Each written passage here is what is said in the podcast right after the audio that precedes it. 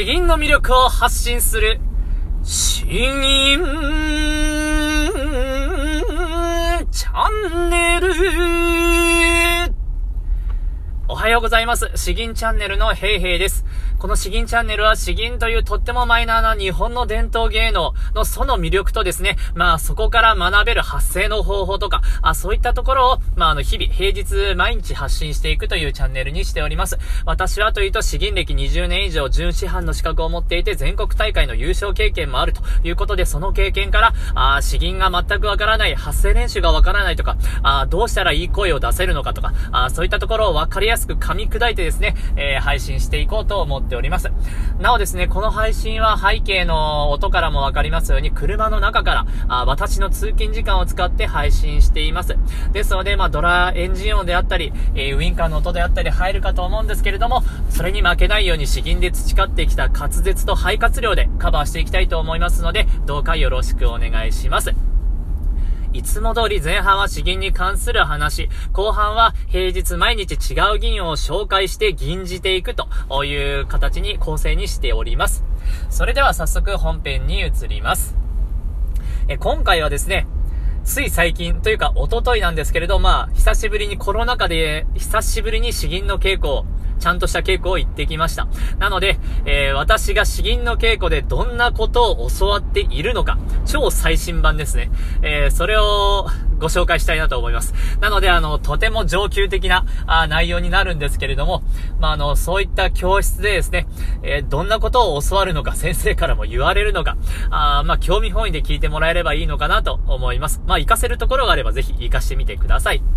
今回はですね、あの、まあ、来年にさらにまたちゃんとした大きい全国大会があるんで、それに向けてちょっと頑張りましょうということで、え細かいところを指導されました。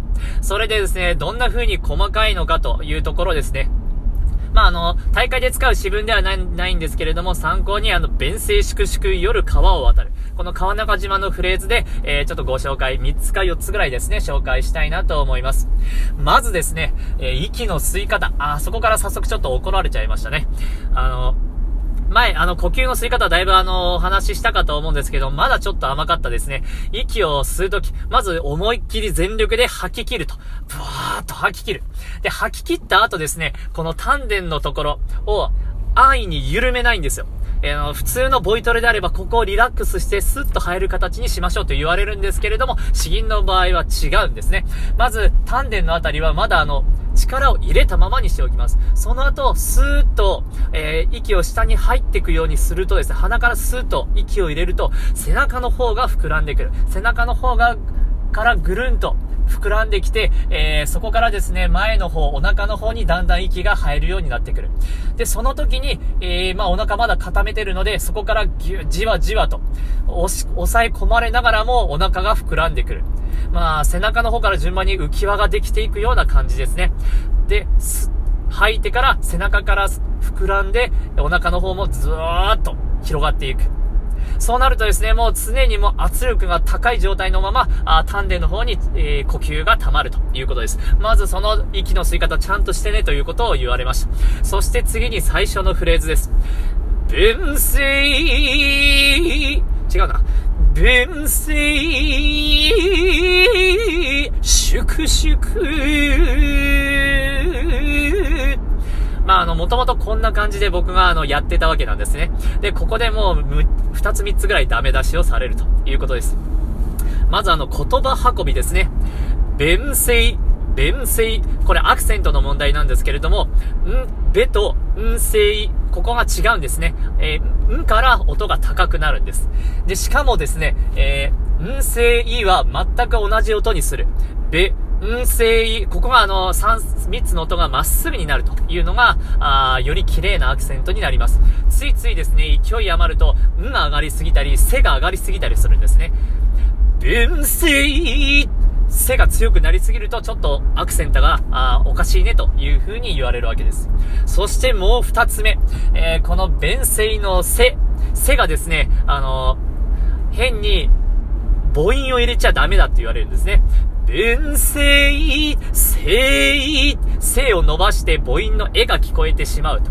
これはですね、詩吟の世界で渡りという風に言われまして、まあ、あの、正しい言葉の発音になっていないという風に指摘されて、まあ、あの、減点される元になります。なので、正しくは、弁声、声、声という風にですね、ちゃんと短く言い切ると。いうことになります。そして最後、3つ目。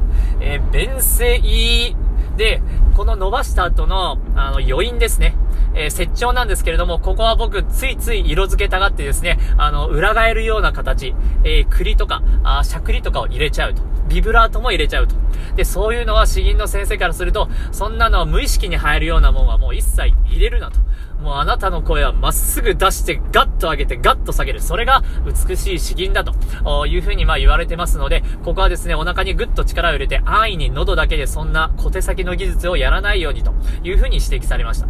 まあどういう違いかというとですね、弁声、粛々、わかりますかね？このだいぶ裏がったような音が色々入ってると。一方ですね、え、ちゃんとやるとですね、遠征、粛々、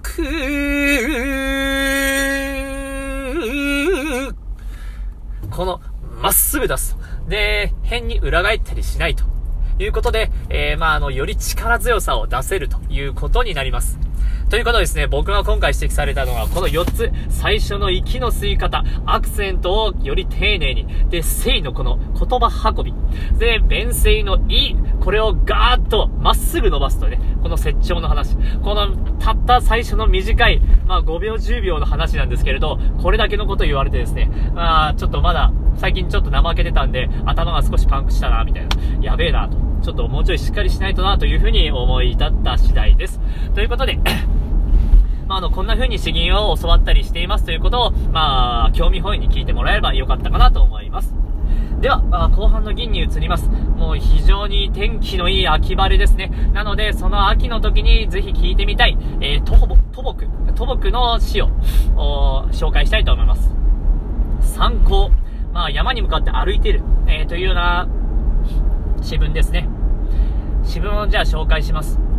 遠く寒山に登れば、設計斜めなり。白雲、生ずるところ、人家あり。車をとどめて、そぞろに愛す。風鈴の暮れ。創葉は、2月の花よりも暮れないなり。この晩秋、冬が近づいてきた秋の季節、えー、寒々しいですね、まあ山の方に向かって登っていくとですね、えー、まあ小石混じりの道、設計斜めなり、小石混じりの道がぐねぐねといると。で、まあ遠くを見ると白い雲がちょっと湧き上がっていて、そこにポツンと小さな家があると。で、そんなような景色ですね。で、ちょっとですね、まあ、あの、車、車といっても運転してる車じゃないですよ。もう荷物を運んでいる、まあ、一輪車みたいなもんだと思います。それを止めてですね、えー、まあ、楓の林が見えてきたと。で、それをじっくりと眺めているわけですね。えー、紅葉していると。で、霜がかかって、さらに夕日が、あ当たってですね、さらに真っ赤に紅葉していると。それを見ているとですね、2月に咲く花、まあ、旧暦の2月なんですけれども、あの花よりも、桃の花みたいですね、よりも真っ赤に燃えているとても美しい紅葉だなというような詩文になります。ということで、これからいよいよ紅葉が進む時期ですけれども、この詩を楽しんでいただければと思います。参考、土木、遠く、三山に登れば、設計、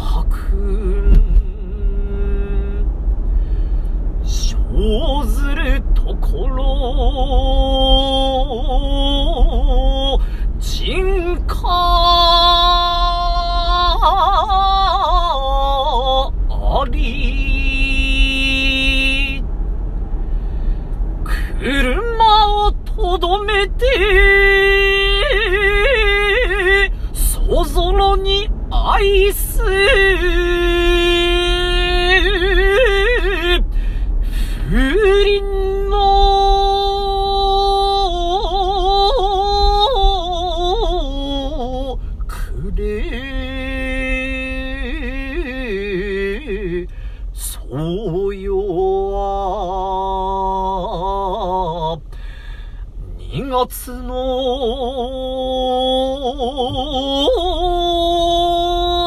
花よりも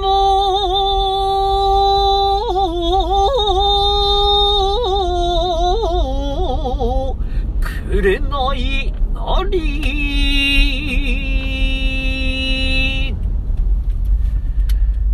え、いかがでしたでしょうか？まあ、これから本当に紅葉の楽しい季節なんで、えー、ぜひ楽しんでもらえればと思います。本日は以上になります。では明日も配信する予定なので、えー、どうか楽しみにしていてください。ありがとうございました。